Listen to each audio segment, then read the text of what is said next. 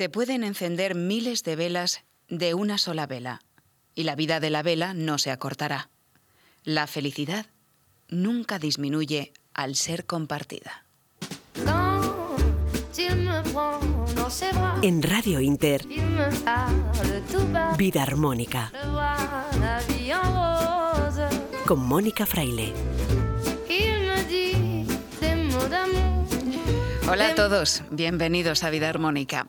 Me encanta esta frase de Buda que acabamos de escuchar. Por las verdades, no pasa el tiempo. Y hoy te quiero preguntar precisamente con esa frase como base. ¿Cuándo fue la última vez que encendiste una vela por ti? ¿Cuándo fue la última vez que te iluminaste? ¿Que te felicitaste por algo bien hecho? ¿Que te dedicaste una sonrisa? ¿Que te trataste bien?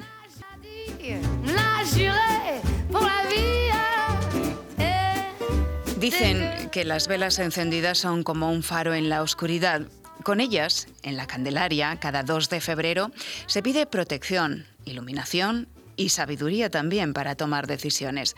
Por eso quizás los agricultores en esa fecha miraban al cielo en busca de señales para sembrar la cosecha. Si no llovía, era el momento. Si lo hacía y además hacía viento, el invierno tardaría más en irse. Y este año, este 2021, parece que se queda al menos seis semanas más. Es al menos lo que dicta la tradición importada de Europa a Estados Unidos del Día de la Marmota, que también se celebra ese 2 de febrero. Las casualidades no existen. La marmota Phil ha visto su sombra y es lo que marca su predicción, que el invierno va a durar más. Lo cierto es que estamos justo en la época intermedia, a mitad de camino entre el invierno y la primavera y es hora, por lo tanto, de ocuparnos, pero de nuestra propia cosecha, de nuestra propia siembra. Así que te pregunto, ¿qué quieres sembrar en tu vida que merezca la pena y que te haga feliz?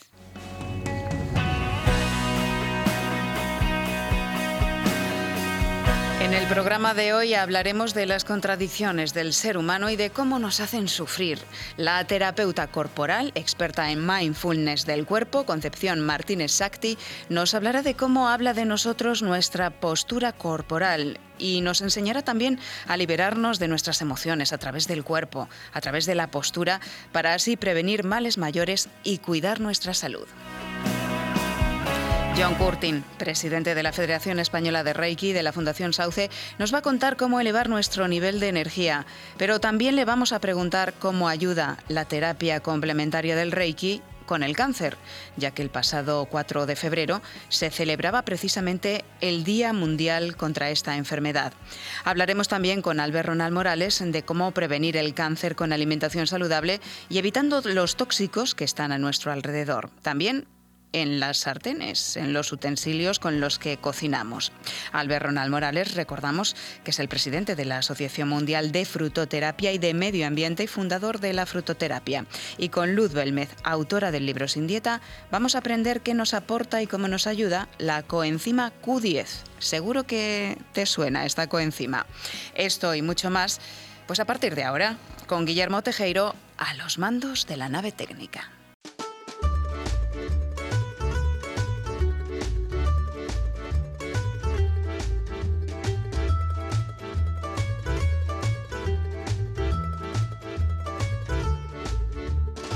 El cuerpo es un vehículo para el alma, un vehículo de expresión del alma. Y esto lo sabe muy bien nuestra siguiente invitada. Ella es terapeuta corporal especializada en reeducación postural, especializada en liberación emocional precisamente a través de la postura. Además, eh, sabe bastante de meditación porque ha estado viviendo en India, formándose en India, y ella es además la fundadora de la Escuela de Masaje de Yoga, Masaje Yoga, y autora del libro Masaje Postural Yoga que tengo aquí. Ella es Concepción Martínez Sakti. Así que, Concepción, te damos la bienvenida a Vida Armónica. Encantados de tenerte porque he enseñado el libro, tengo aquí eh, tu libro y precisamente te conocí cuando no había COVID, cuando no había pandemia y viniste a presentarlo a Madrid. Así que bienvenida y encantada de verte de nuevo. Muchas gracias, Mónica. Encantada para mí. De verdad es un honor estar con vosotros en esta radio que se ocupa de estas cosas tan importantes en este momento, sobre todo para el bienestar. ¿sí? Es un momento muy importante de salud y de bienestar y de armonía que todo este año la vida nos está enseñando. Fíjate, la vida nos enseña y nos ha puesto en contacto, porque tú eres española, eh, diplomada en enfermería en la Universidad Autónoma de Madrid, pero has vivido en India, has vivido en Venezuela, entre otros países, y ahora estás en Italia desde hace más de 20 años. Y desde Italia conectamos precisamente. Bueno, esto es lo que ha traído la pandemia, el poder conectar fácilmente con todo el mundo. Bueno, em, te licenciaste en enfermería, pero la vida te llevó por otros derroteros. ¿Y qué pasó, eh, Concepción, para que pasaras de esa vocación que te llevó a estudiar enfermería a, lo que te dedicas ahora precisamente, que eres terapeuta corporal muy especializada en la liberación emocional, porque tenemos que recordar, sobre todo para los oyentes, que cuando una emoción se enquista, algo dentro de nosotros se enferma. Es muy importante, ¿verdad? Pues sí, mira, te podía contar un cuento, como hago casi siempre, digo no, porque tenía un gran eh, movimiento de ir a conocerme. No, no fue así. Yo no fui a India a aprender, yo fui a India y empecé a hacer todo esto por mí misma. Empecé porque tenía miedo y porque era muy buena trabajando con la gente, pero yo conmigo no sabía qué hacer conmigo y con mis emociones y con mi bienestar. Y entonces fui a India porque necesitaba saber qué me pasaba a mí. Y entonces, tú sabes, el aprender qué te pasa a ti, si yo, luego ya tienes una vocación de cuerpo y una experiencia, las unes, ¿no? Es muy fácil, es más eh, fácil. más fácil, porque no es algo mental, sino es algo que tú lo vives, tratas de transformarlo, de aprenderlo y luego lo transmites, ¿sí? sí. El cuerpo siempre es un vehículo y cada cosa que te sucede, eh, tu cuerpo es como tu billete de visita. Em, yo te veo y tú sabes más o menos qué eres y tienes tu vida plasmada en tu cuerpo. ¿sí? Por ejemplo, si yo tengo miedo, tengo los hombros un poquito alzados y un poquito hacia adelante, ¿no? Y cambio la respiración. Cuando estoy enfadada, yo que tengo un carácter fuerte, se me abren las aletas como los toros, ¿no? Hago así, me pongo un poco hacia adelante y expreso una emoción. El cuerpo tiene una emoción continuamente. El que tenga emociones tú no lo puedes evitar. Lo que sí puedes hacer es darte cuenta. Y lo que sí puedes saber cuál es tu característica de cómo tú filtras. Hay personas que juegan en ataque y hay personas que juegan en defensa. Hmm. Es el mismo. No, no es mejor ni peor. Tú tienes que saber cómo filtras y luego no atascarte. Por ejemplo, este año el mayor problema que ha habido es que las personas no han podido salir ni escapar has tenido que vivir lo que hay. Entonces, si estás angustiada de estar sola, ha sido eso. Si te da miedo, eh, todos los miedos han florecido. Yo conozco tanta gente con angustias, con miedos, con paranoia. A todo el mundo se le ha puesto delante la vida, la verdad de su vida. Quietos. En casa, quietos que parecía una locura, pero si en el fondo estamos en casa, no es que estamos quién sabe dónde en una cárcel, estamos en nuestra casa, en lo que hemos construido. ¿sí? Entonces, aquí todas las emociones han sido las que no han podido escapar por ningún lado ni esconderse. yo, eh, lo que me has preguntado de las emociones y el cuerpo, lo que me estás comentando, eh, es muy importante saber dónde acumulan las emociones y aprender a filtrarlas y a dejarlas ir. ¿Y cómo se hace eso? Esa es la cuestión, ¿no? toda una vida o casi toda una vida profesional trabajando el tema y ahora yo te lo pregunto y en cinco minutos quiero saberlo. Somos así los periodistas. Es complicado, pero... No, no es complicado porque el hecho que tú ya me lo preguntes quiere decir que ya has hecho mucho, ¿no? Es decir, eh, todo el mundo sabe que hay una parte psicosomática que nadie sabe qué hacer con ella. Ni los médicos, yo amo a los médicos y, a la parte médica porque he trabajado con ellos. ¿sí? Así que nunca me meto con ellos porque me parece que ya es bastante que alguien se ocupe.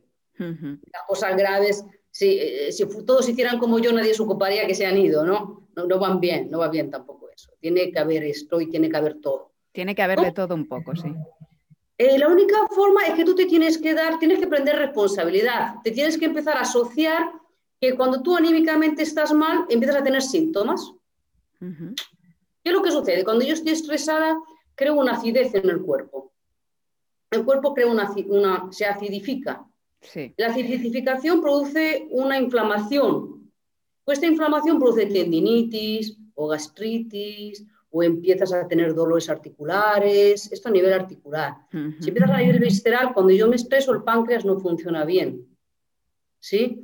No, no eh, la insulina no funciona como tiene que funcionar, o el cuerpo no metaboliza y se pone lento y empieza a engordarme. ¿sí? Eh, eh, tienes que empezar a asociar que cada vez que yo estoy preocupada me duele la cabeza. Yo, por ejemplo, si tengo un pensamiento de al día siguiente estoy con dolor de cabeza. Entonces, sí, me puedo tomar aspirinas o ibuprofeno o lo que sea, pero el problema es que tengo que aprender a no apretar las tuercas. ¿no? Primero identifico, después me doy cuenta en qué parte acumulo el estrés y luego aprendo técnicas para soltar. Muy fácil, no es difícil. Es decir, ¿de qué modo uno puede soltar. Ahora me vas a preguntar, estoy segura. ¿eh? Claro. Entonces, la primera identificamos. Primero identificamos. Identificamos. Por ejemplo, a ti en la cabeza, a otro se le pone dolor en, el cuello o de estómago o en el cuello. ¿No? Empieza a que le duele el cuello, que le duele, empieza. Tengo que cambiar la almohada. Tengo que cambiar el colchón. Y dice, no, no, no, no, no. Tienes que saber qué cosas ya no puedes más. Y con la vida hay momentos que tú no la puedes digerir. Pero hay momentos que no te queda más remedio que digerirla. Y que cargarla. Sí. Y que cargarla. Y cargarla. Porque hay situaciones en las que no puedes escapar. Es lo que toca y te toca. Te guste o no. Hay cosas que las puedes evitar y hay cosas que no. Hay situaciones que te tienes que tocar atravesarlas porque la vida es así, no te puedes hacer nada. Es un entonces, De ahí la importancia de la liberación. Lo importante es saber qué te gusta. Dice, vamos a ver, yo, ¿qué cosa es lo que más me relaja? Porque uno sabe lo que hace, que se agarra a comer o a beber. Evasión. Evasión. Y eso no es evadir. Es, ¿a mí qué me relaja? A mí, por ejemplo, me relaja irme a pasear por la montaña, al parque o bailar. Dice, ok, no puedo salir, bailo. Yo meto la música, empiezo, bailo y canto, y eso, ya sé que cada vez que estoy tensa, relajo. Otra cosa que me relaja, sencilla, es más sencilla aún. Yo veo películas y como palomitas y bebo Coca-Cola. Pero un día entero, toda una tarde. Y eso dice, pero ¿cómo puede ser? Digo, ¿por qué no pienso? Claro. No pienso. No estás dándole vueltas. Claro, me concedo algo que me gusta desde siempre, comer patatas fritas y ver televisión. Pero no todos los días. No todos los días, porque eso no te va a apetecer siempre estar ahí. Te apetece en ese momento que estás muy cansada, que no puedes más, o dice, me encanta darme daños, baños calientes. Bueno, cada uno Esto a nivel de costumbres. Uno una vez a la semana, una vez a la semana, tienes que hacer lo que realmente quieres. A mí me encanta leer. Bueno, pues cierra la puerta, te das el permiso y lees. A mí me gusta dormir. Bueno, un día a la semana tienes que dormir. ¿Sí? A mí me gusta, yo qué sé, irme a caminar. Un día a la semana tienes que caminar. Porque aunque se está mal decirlo, Dios dijo que al séptimo día hay que descansar. Totalmente. Eso está escrito. Si lo dijo Son las escrituras. Es el que más sabe. Entonces, al menos un día a la semana tiene que ser libre. Claro que sí. Y libre para qué? Para hacer lo que yo necesito. Y son cosas muy sencillas. Dormir, cocino las cosas que normalmente no como, que me gustan, eh, me consiento. Me permito hacer eh, shopping, tirarme en el sofá. sí, no hacer nada. Si uno, si uno se descansa haciendo muy poco, ah, no, no son grandes historias. Y esto va bien para descansar o cuando estoy muy cansado. Pero, por ejemplo, cuando estoy furioso, ¿no? Yo soy una furiosita de mío, ¿no? Como yo digo. En esto soy muy español. Entonces digo, bueno, cuando veo que me cargo mucho, Y hay cosas que ya empiezo. Sí, empieza el fuego. Y Ya, claro, no puedo parar. Dice, ¿cómo me meto en la cama? Pero si estoy dando saltos. Entonces, hay técnicas. Hay técnicas para eh, soltar lo que se me acumula en el cuerpo. Por ejemplo, voy a dar un ejemplo, ¿eh?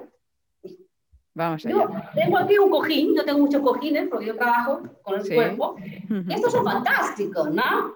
Porque un cojín tú agarras, ¿no? Y le das dos golpes de vez en cuando, nadie se ha enterado y tú te has quedado más ancha que nada. Y le das unos golpes así y te Sí. quedas tan contenta. Porque Descargas. hay momentos que esa, esa tensión Ujú, que va puesta en fuego, hay que sacarla en fuego. ujú. Pero no te vas a poner a insultar a todo el mundo y a tirar platos. No.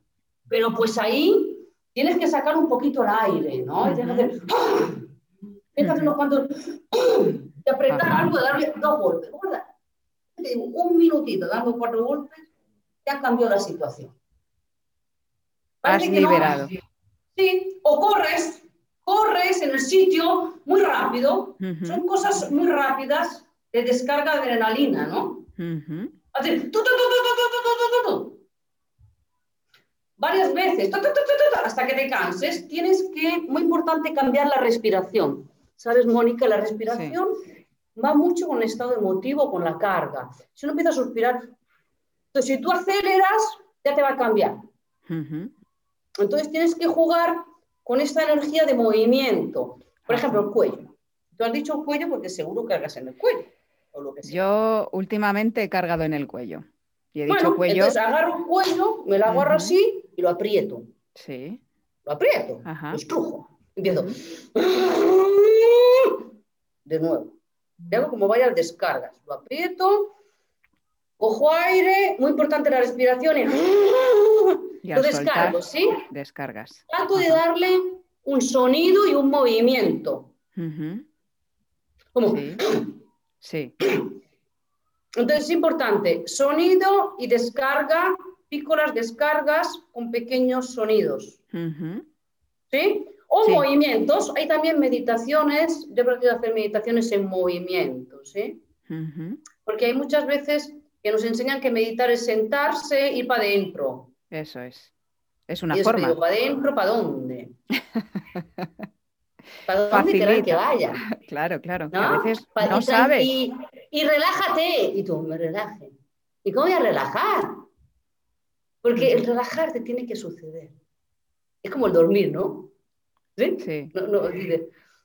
Bueno, pero hay meditaciones que movimiento, porque ¿qué es meditación? Meditación es algo que tú tienes que lograr, es un estado de, de estar contigo y no estar en ninguna parte más. Y eso te sucede solamente cuando disfrutas. Hay momentos que tú dices, uy, se me pasó el tiempo, ¿qué pasó? Se te olvidó todo. Estabas ahí, ta, ta, ta, pues estabas meditando, pero haciendo el movimiento, haciendo algo. Estabas muy, estabas disfrutando de eso sin pensar en nada, ¿sí? Con todos tus sentidos. Ujú. Eso es meditación, aunque si nadie lo cree. Es lograr estar ahí, presente sin estar para atrás y para adelante, con tu cabeza donde no tienes que estar. Ujú. ¿Sí? Eh, entonces trata, hay meditaciones de, eh, yo he aprendido a hacer meditaciones de un maestro que utiliza el movimiento para esto, ¿sí?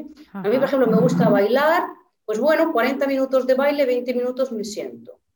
Pero cuando Ujú. bailo, bailo, así a lo loco, Sí. ¿sí? A mí me gusta mucho bailar. A mí también. Entonces yo bailo Sí. y luego me siento. Hay otra que es sacudir el cuerpo y después te paras. Sacudo el cuerpo, bailo, me siento y me tumbo. ¿Ves? Es como que utilizan el movimiento del cuerpo para tú luego poderte sentar en santa paz. Ajá. No siempre uno se puede sentar en santa paz. No, Tienes porque que sacar como... estás bullendo por dentro y cuando bulles por dentro tienes que descargar.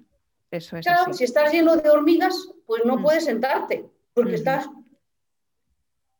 No puedes. Eso es. ¿No? Ah, El problema ahora de la mindfulness, ahora está muy Sí. de moda el mindfulness. Sí, Yo que creo tú lo el haces del cuerpo. Sí. ¿Por qué? Porque el mindfulness de la mente, como siempre trata de parar la mente, ¿sabes? ¿Dónde paro la mente? ¿Pero ¿Cómo es posible? Y, todo el mundo se trata, es como eh, de olvidar de estas emociones que uno las tiene, como si todas fueran negativas. No es negativo, porque si uno es furiosito, trata de ser muy creativo y muy determinado. Ponlo en algo bueno. Baila mucho, corre, crea. Es pasión también, ¿no? Va junto. No puedes dejar de ser lo que eres. Si tienes un poquito de angustia, eso sí es un poquito más temoroso, no importa, también eres una persona más paciente, ¿no? Eh, tienes que utilizar tus cualidades, no va a cambiar lo que es, no cambia.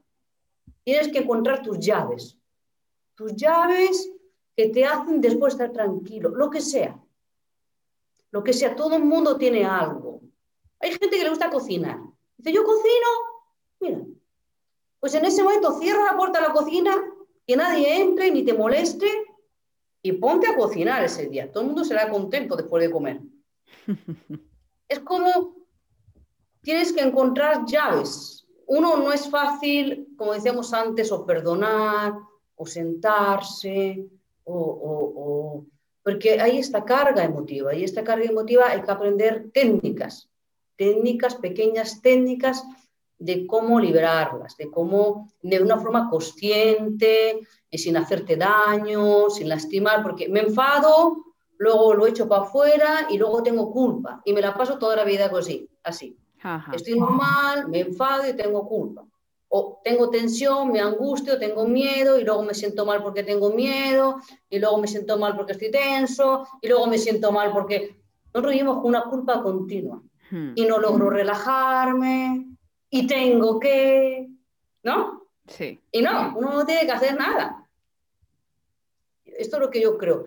Mindfulness del cuerpo es aprender qué necesitas tú realmente, hacer tu manual de instrucciones. ¿Qué necesita este cuerpo tal y como es sin cambiarlo tal y como soy para ser más tranquilo y poder expresar lo que tiene dentro sin lastimarme a mí ni a nadie? Punto. ¿No? Es encontrar un equilibrio en ti con lo que tú necesitas y darle como voz a este cuerpo. Es como ponerle válvulas al cuello si yo a una persona le pongo una válvula al cuello, tendría un montón que decir. Hmm. que me dejen en paz, no quiero más, estoy harta.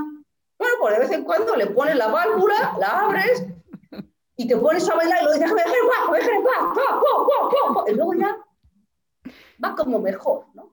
Ya vamos con, con otra energía, con otra energía. Bueno, pues al menos le he dicho.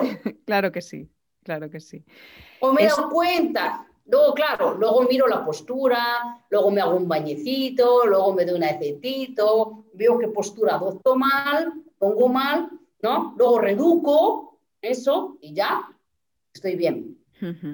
Pero hay que darle espacio a estas emociones. Mindfulness del cuerpo para mí es encontrar el equilibrio entre tu cabeza y tus emociones y tu cuerpo. Y pensar que el cuerpo es una esponja. No puedes evitar ser un monje que acepto todo y todo está bien y dejo ir. Y no, pensé que no somos así. No, no dejamos ir tan fácilmente. No. Y está bien, pero no me tiene que aceptar.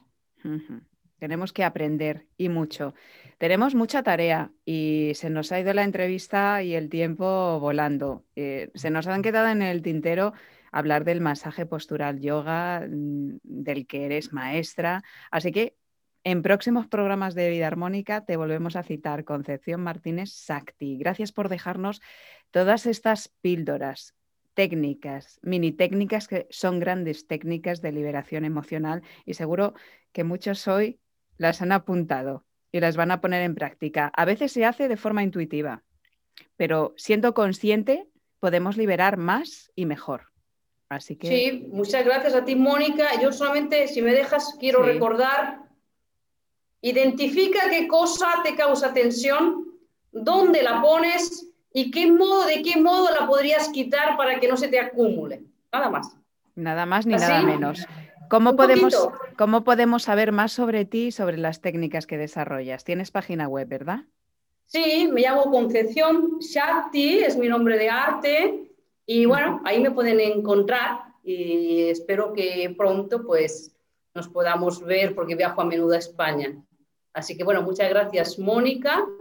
Gracias a ti. Gracias a tu programa estupendo. Hemos aprendido muchísimo y yo he disfrutado, siempre disfruto mucho escuchándote porque eres auténtica. Eh, eh, la gente no te ha podido ver, pero estamos grabando esta entrevista y, has estado todo el rato en movimiento y expresándote con el cuerpo, que es lo que toca, expresarnos, expresarnos. No podemos ser monjes. Los que son monjes lo son, pero son muy poquitos. El resto estamos aquí para utilizar el cuerpo, ¿verdad? Claro, eso es perfecto, porque el cuerpo es el que estás toda la vida con él. ¿Sí? Y tenemos que aprender a quererlo. Hay que aprender sobre todo a saber qué necesitas para estar bien. Nada más. Y esto se llama el sistema inmunitario ser contento, sin culpabilizarte por lo que es. Tu cuerpo es lo que es. Y si necesita comer palomitas o patatas fritas o gritar o bailar o dormir o bañarse o lo que sea, o gritar, pues hay que permitírselo. De un modo consciente. De un modo consciente y no agresivo, evidentemente. Como Sin tú has dicho, daño a ti mismo. Hay que saber golpear ese cojín. Pero Hay cojinazos, que está muy bien, ayuda mucho. Gracias, un abrazo muy fuerte. Concepción Martínez Sakti. Sí, muchas gracias. Un, beso. Un beso, Mónica. Muchas gracias a todos. La salud es bien estar. Y el bienestar es vida. Vida armónica.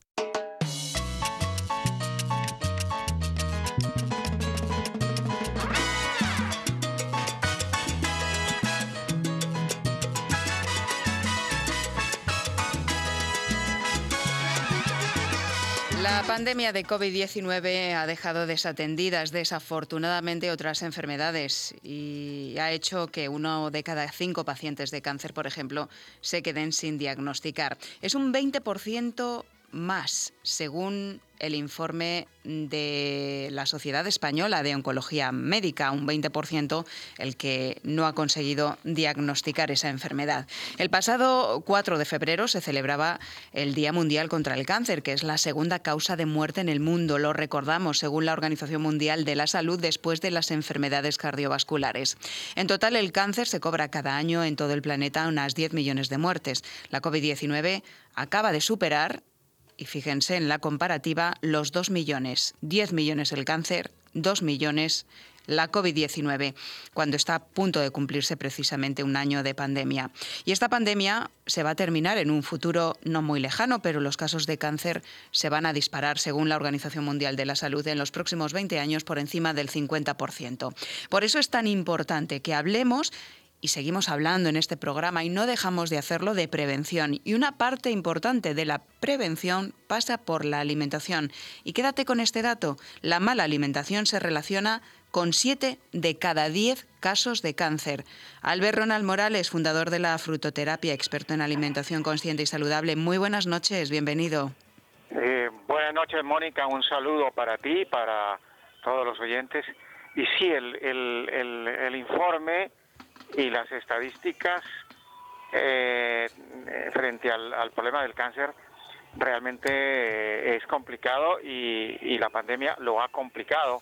Y perdón por la eh, lo que lo que estamos diciendo. A ver hay que decir dos cosas que es muy importante. El problema del cáncer está sujeto dentro de la alimentación a un descuido increíble porque el, cuando se habla de alimentación y el cáncer, eh, no se tiene en cuenta aspectos que son importantes en la alimentación, especialmente industrializada. El exceso de, elementos químicos en la alimentación, es decir, tanto en la agricultura, eh, los elementos que usamos en la agricultura tradicional, los agrotóxicos, y luego en la industrialización de los alimentos, es decir, cuando se hacen procesados y ultraprocesados, la cantidad de aditivos de transgénicos y de nanopartículas alimentarias son las que están llevando a que el problema del cáncer sea cada vez más complicado de manejar y todo parte por la boca, es decir, por la alimentación. Eh, si hacemos cuenta, miramos que un simple caramelo ya lleva tres o cuatro aditivos y todos los que hemos analizado, hay un libro que nosotros hemos publicado que se llama eh, Alimentación sana versus transgénicos, aditivos y nanotecnología, donde mostramos cómo un simple caramelo tiene tres o cuatro aditivos que son todos cancerígenos. Y luego si miramos los empaquetados, los productos empaquetados, los productos procesados y, los ultraprocesados, pues es que eh, hay algunos que tienen hasta 20, 30 sustancias eh, aditivas que se le han colocado en, la industrialización y que todas son cancerígenas.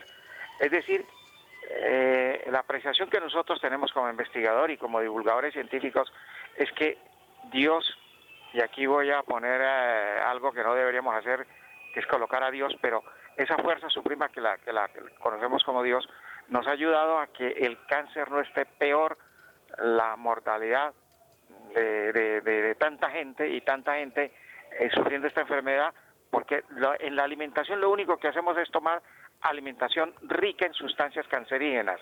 La única alimentación, Mónica, que podemos hablar de que no es, no es cancerígena es cuando se hace una alimentación que sean de productos orgánicos ecológicos, cuando hacemos una alimentación de productos no procesados y cuando hacemos una alimentación con los, las normas específicas tanto de materiales, es decir, las ollas, eh, los sartenes, porque el cáncer no solamente está en los alimentos, también está en los elementos que usamos en la cocina para construir esa alimentación que tenemos todos los días. Y ahora todo eso es cierto, tenemos que ser conscientes e ir cambiándolo poco a poco, Albert. Pero ¿qué podemos hacer? Vamos a inclinar la balanza por otro lado.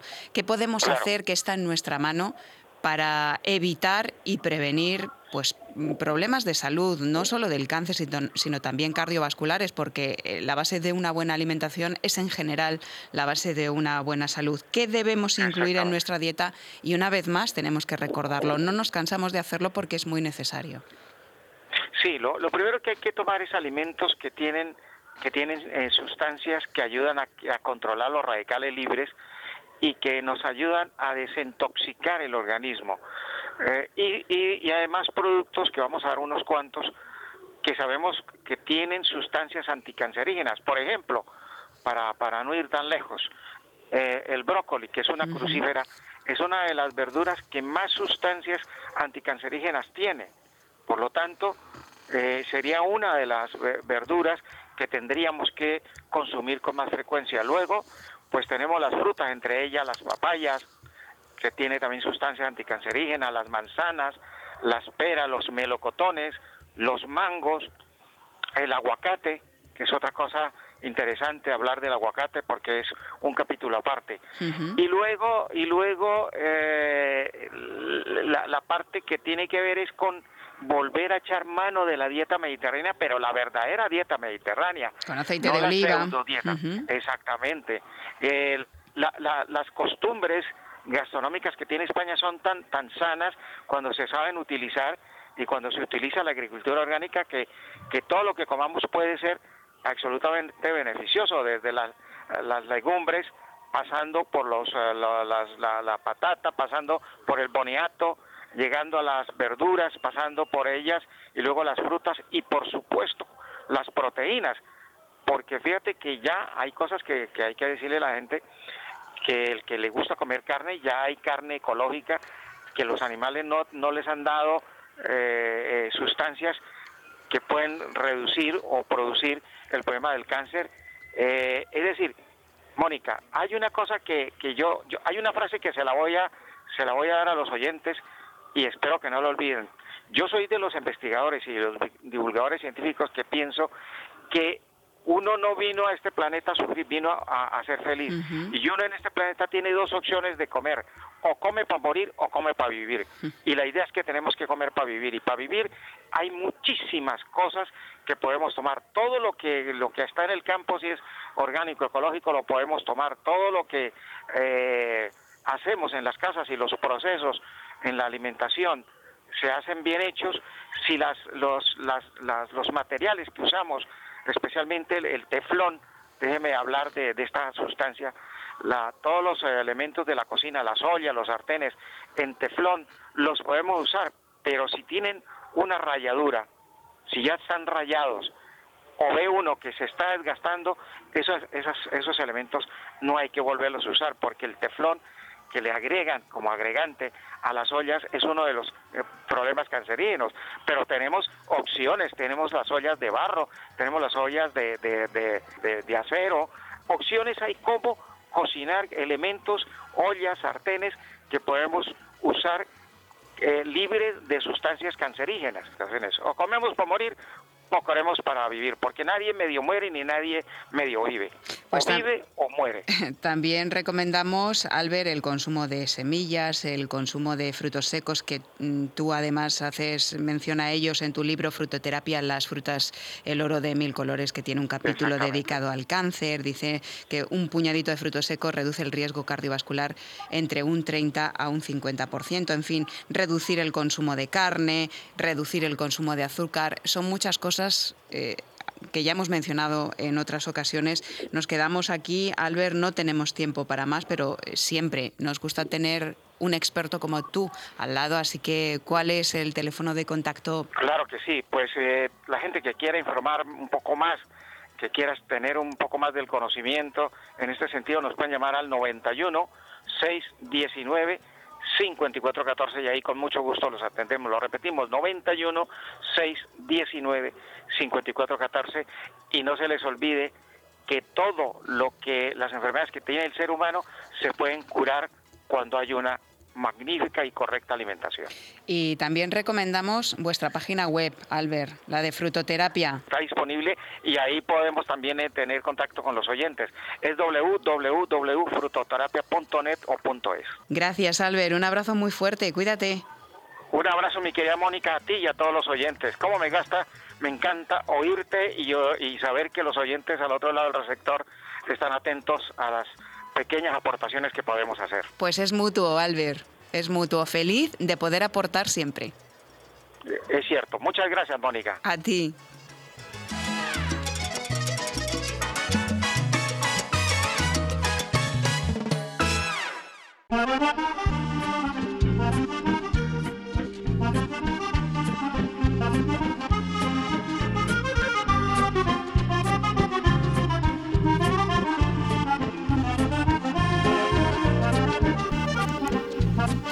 Y hoy Luz Belmez, autora del libro Sin Dieta, nos habla de la coenzima Q10, una coenzima que te sonará porque sale en anuncios de belleza, pero tiene que ver también con nuestro sistema inmunológico y con nuestra salud. Luz, cuando quieras, muy buenas noches.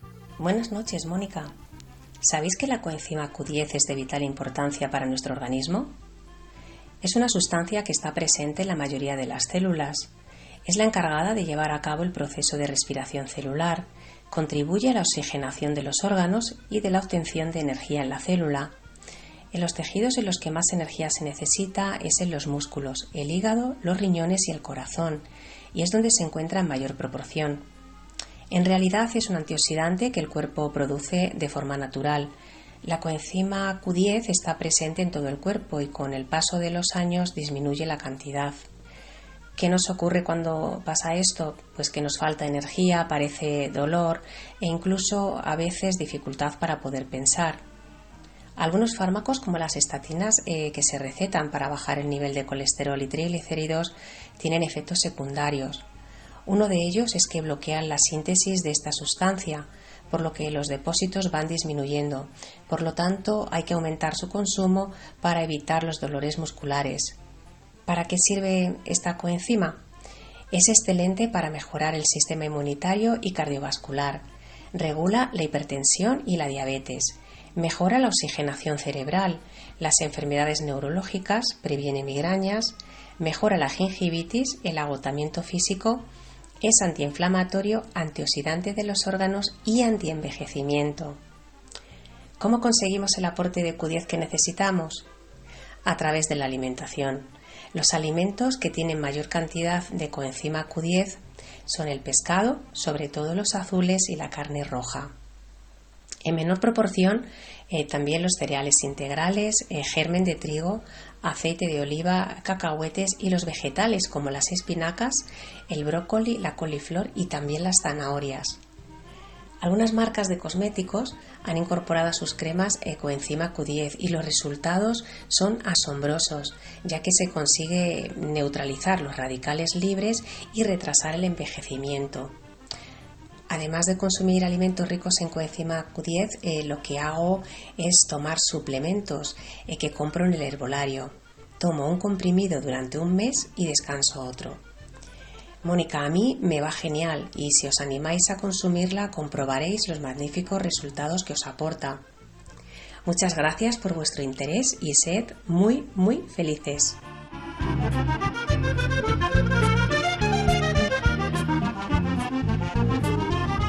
Estás escuchando Vida Armónica con Mónica Fraile.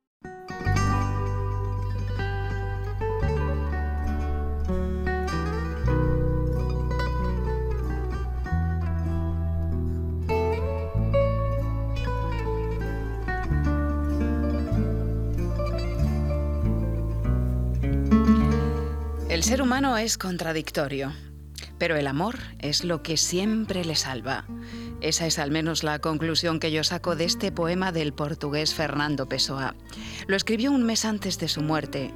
En ese momento crucial de su vida, rememoraba las cartas de amor que escribió en su juventud, hacia 1920, unas 50, a una mecanógrafa de la que se había enamorado. Nos el poema, como siempre, Joaquín Martín.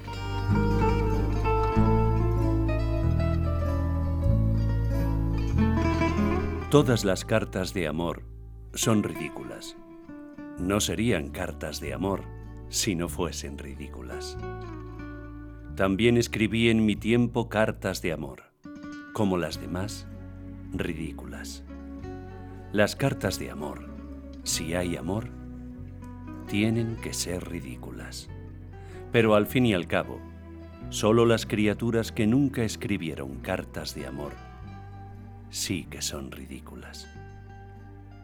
¿Quién volviera al tiempo en que escribía sin darme cuenta cartas de amor ridículas? La verdad es que hoy mis recuerdos de esas cartas de amor sí que son ridículos. Todas las palabras esdrújulas como los sentimientos esdrújulos, son, naturalmente, ridículos.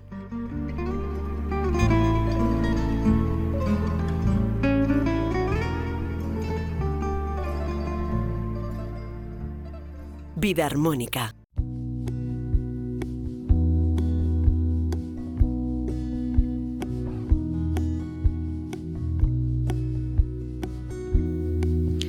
Desde luego, hay cosas que consideramos ridículas y sin embargo terminamos haciéndolas. Ridículo.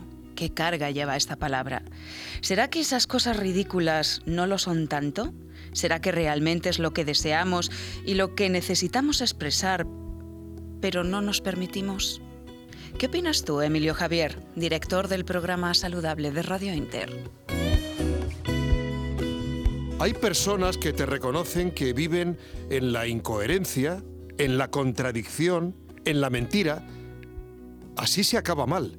Recuerdo lo que, lo que me dijo hace muchos años en la radio un, un gran oncólogo. Dice, mira, eh, el cáncer y otras enfermedades muy malas se desarrollan cuando una persona continuamente sufre. Sí, sufre en el trabajo, en la casa, eh, a nivel de pareja, porque alguien a lo mejor les hace la vida imposible. Es terminar mal, por eso, por eso ante esas circunstancias hay que ser valiente y, por todos los medios tienes que intentar que prevalezca lo, lo que quieres y lo que sientes en tu vida. Yo recuerdo una frase que he dicho hace muy poquito en el micrófono, la gente tiene miedo a atreverse, yo tengo miedo a quedarme con las ganas. Por eso, si alguien o algo te hace mal, por favor, por ti, hazlo por ti, apártalo. No te enfades ni preocupes, da las gracias por la bendición. Los datos de cáncer, las previsiones para los próximos años son demoledores. La esperanza además está cada vez más tocada en esta tercera ola de coronavirus, no solo por los contagios que van al alza, sino también por todas las restricciones. Y en fin, la energía está bajita y cuando la energía está bajita, los ánimos están también bajos.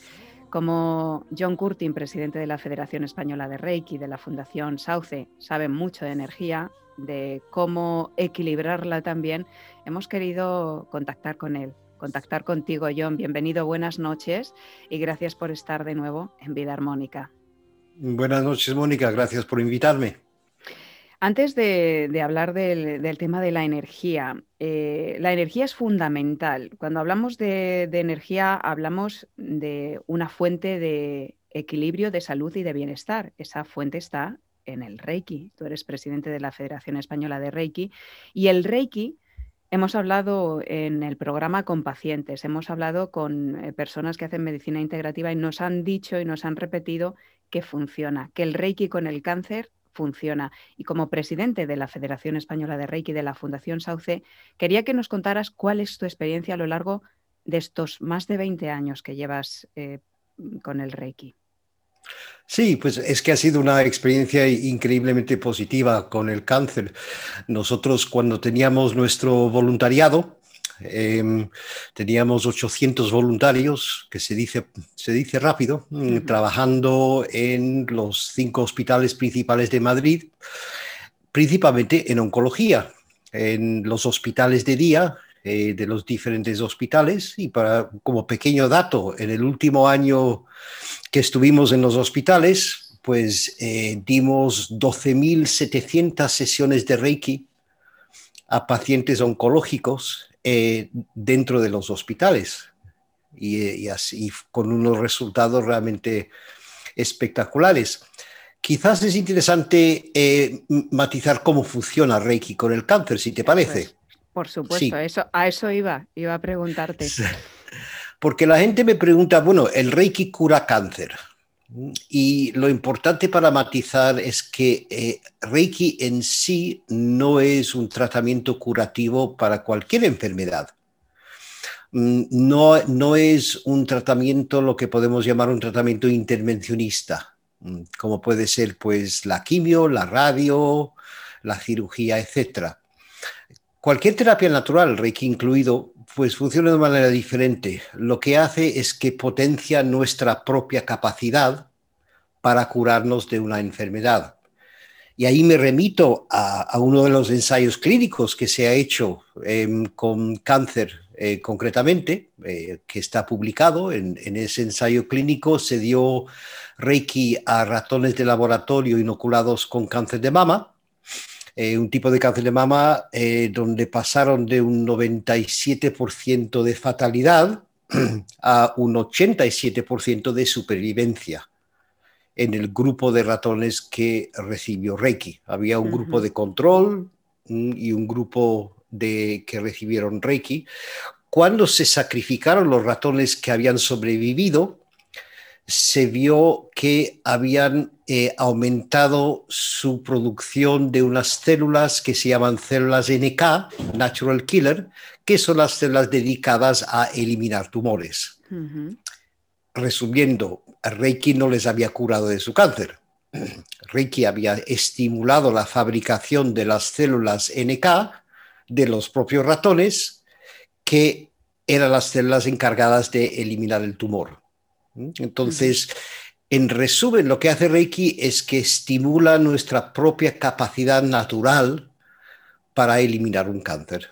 Y eso es la razón que ha tenido unos resultados pues tan espectaculares a lo largo de los años. Claro, eh, funciona también, John, reduce los efectos secundarios de la medicación, eh, el Reiki, entre otras cosas. Eh, en cuanto al estado de ánimo, ¿qué pasa con esos pacientes que reciben Reiki? Hombre, cualquier oncólogo realmente que lleva años te dirá que, el estado de ánimo eh, del, paciente oncológico es una parte fundamental de su capacidad de recuperación. Em, el Reiki pues, nos fortalece a nivel físico, pero también a nivel emocional y a nivel pues, mental. y es, fundamental pues afrontar cualquier enfermedad eh, como el cáncer con un buen ánimo, porque nuestro ánimo influye sobre nuestra biología. Esto es algo que, fue probado en los años 80 um, por, pues, por ejemplo, una científica llamada Candice Pippert, trabajando para el Instituto Nacional de la Salud norteamericano, que fue quien descubrió los neuropéptidos, que son pues, sustancias que segregan nuestro cuerpo cuando tenemos determinados estados emocionales que influyen sobre nuestra biología, incluso generando mutaciones genéticas. En otras palabras, tus emociones modifican tus genes, como ejemplo. Así que si tú estás en un buen estado emocional, pues estás en mejor condiciones para luchar contra el cáncer y el Reiki te aporta esa paz, esa armonía y ese bienestar que conocemos. Así es, y así lo hemos eh, constatado también, eh, como he comentado, eh, con pacientes que han recibido Reiki durante su enfermedad durante sus tratamientos y también eh, con la Asociación de Medicina Integrativa de, España, que ve a muchos pacientes y que también eh, pues tiene testimonios. Mm. Yo quería hablar también, John, eh, de la alcalinidad, porque en la Fundación Sauce realizáis unos talleres de alcalinidad y la alcalinidad está relacionada con la buena salud, mientras que lo contrario, la acidez en el cuerpo es lo que produce la enfermedad. Vosotros hacéis una labor en este sentido y tenéis unos talleres que me parecen muy interesantes que los oyentes y la gente que nos está viendo también a través de YouTube lo conozca. Sí, se, basa en este concepto de que nosotros realmente somos capaces de tener buena salud potenciando nuestra capacidad para estar sanos, o sea, sin necesidad de recurrir a medios externos. O sea, nosotros tenemos esa capacidad y mantener un cuerpo alcalino em, es una de las claves. Eh, se basa en los descubrimientos de un gran genio que ganó tres premios Nobel, el único científico médico que ha ganado tres premios Nobel en la historia, eh, que su, su, frase textual fue, la enfermedad no puede existir en un cuerpo alcalino y ganó, como digo, tres premios Nobel em, por su, su, descubrimiento. Y de hecho, cualquier médico eh, estudia en la carrera el, el, efecto Warburg, se conoce como el efecto Warburg.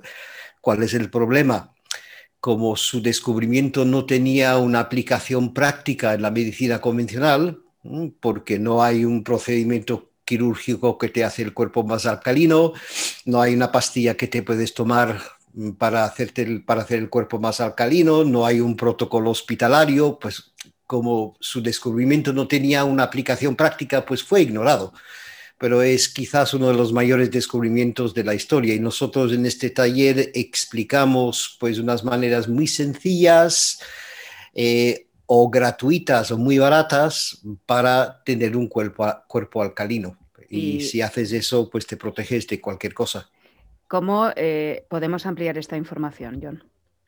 Información de eh, los pues, talleres. Sí, en nuestra web, em, que es fundacionsauce.org, o sea, Fundación Sauce, como el árbol, todo junto, punto .org. en, en, la sección de cursos y talleres, mm, pues puedes entrar y ver la siguiente fecha eh, del siguiente taller que hacemos. Lo hacemos online, em, lo hacemos por transmisión por videoconferencia, con un chat participativo donde la gente pues, puede pues, hacer sus preguntas y plantear sus dudas. Y ya como colofón, eh, mm. John, eh, hemos hablado de que estamos con la energía muy bajita. En general, que la sociedad y las personas estamos cada vez más hartas, ah. más cansadas de tanta restricción y también muy influenciados por el miedo, ¿no? A pesar mm. de, la vacuna. Entonces, quería que nos dieras algunos consejos porque podemos ser conscientes de cómo está nuestro cuerpo, ¿verdad? De una forma sencilla y qué es lo que podemos hacer para equilibrarnos en ese sentido, para recuperar mm. un poco de energía. Sí, ser, darte cuenta de que la única persona responsable de tu energía eres tú mismo. Em, nadie te da ni te quita energía. Entonces tú la generas, tú la gestionas y tú la, controlas. Y como dices, la mejor forma de hacer eso es pues hacer una mirada hacia adentro. Cuando ves los telediarios con las malas noticias, cuando tu vecino cae enfermo por el COVID, cuando oyes las ambulancias pasando por la calle, pues todas estas cosas son cosas que pasan fuera de ti. Eh, en cambio, dentro de ti hay paz. Entonces, si tú conectas con esa paz que hay dentro de ti, entonces ya, entonces tú ya eliges hasta qué punto quieres que te afecten, pues los telediarios, el vecino del quinto y lo que está pasando en la calle. Entonces yo pues aconsejo pues esa mirada hacia adentro eh, y eso es tan sencillo pues como cerrar los ojos, respirar, mirar hacia adentro y observar lo que hay dentro. Y observarás que por lo menos alguna parte de ti está en paz, aunque estés nervioso o nerviosa, aunque estés estresada, eh, aunque estés con muchas preocupaciones, siempre hay un rinconcito que puedes encontrar dentro de ti donde hay paz. Es como el río más turbulento que hay que pueda existir, el río más removido que pueda haber, si tú miras en los recovecos donde el agua no fluye, pues siempre hay lugares donde el agua está quieta y está calma. Y es cuestión de encontrar esos lugares. Claro que sí. Donde llevas la atención, llevas la energía. Entonces, donde pones tu atención es donde está tu energía. Si la pones en algo que te resta, pues te, tendrás menos. Si, sin embargo, intentas equilibrarla, como nos has comentado tú, es una de las, de las maneras de hacerlo y muy necesaria, conectarnos con esa paz interior, buscarla porque está ahí, es, mm. es fundamental. John, eh, federreiki.es para más información sobre Reiki. Por supuesto, sí, y también eh, si alguien está interesado en los ensayos clínicos que comenté con los ratones, también en federreiki.es, en la pestaña Reiki la ciencia, están publicados. Muy bien. Pues John Curtin, presidente de la Federación Española de Reiki y de la Fundación Sauce, muchas gracias por estar una vez más en Vida Armónica con nosotros. Un beso. Pues encantado de estar aquí. Muchas gracias a ti. Un abrazo.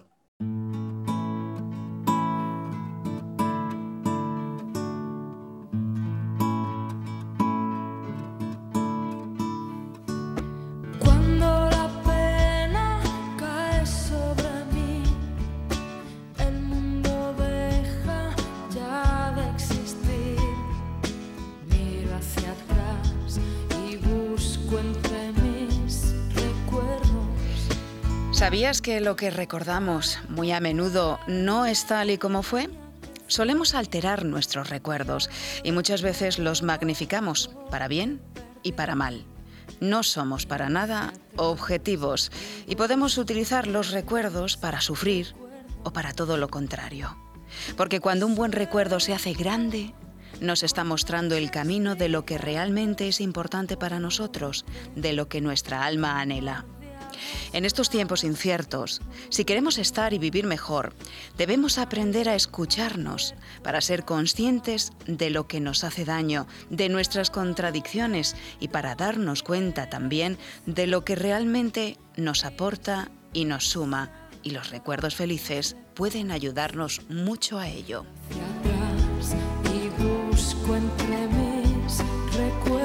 Busca, busca entre tus recuerdos uno o varios que te hagan sonreír y que enciendan tu vela particular, esa vela que nunca se apaga en tu interior.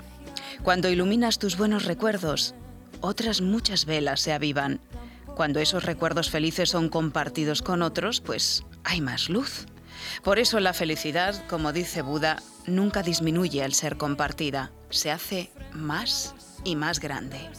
Busca, por lo tanto, entre tus recuerdos, vuela, sonríe, y agradece aquello que viviste. Muchos otros futuros y mejores recuerdos están por venir. Empieza a crearlos ya. Imagínalos. Confía. La vida, aunque tú no te lo creas, te sostiene. Feliz vida y hasta el próximo programa.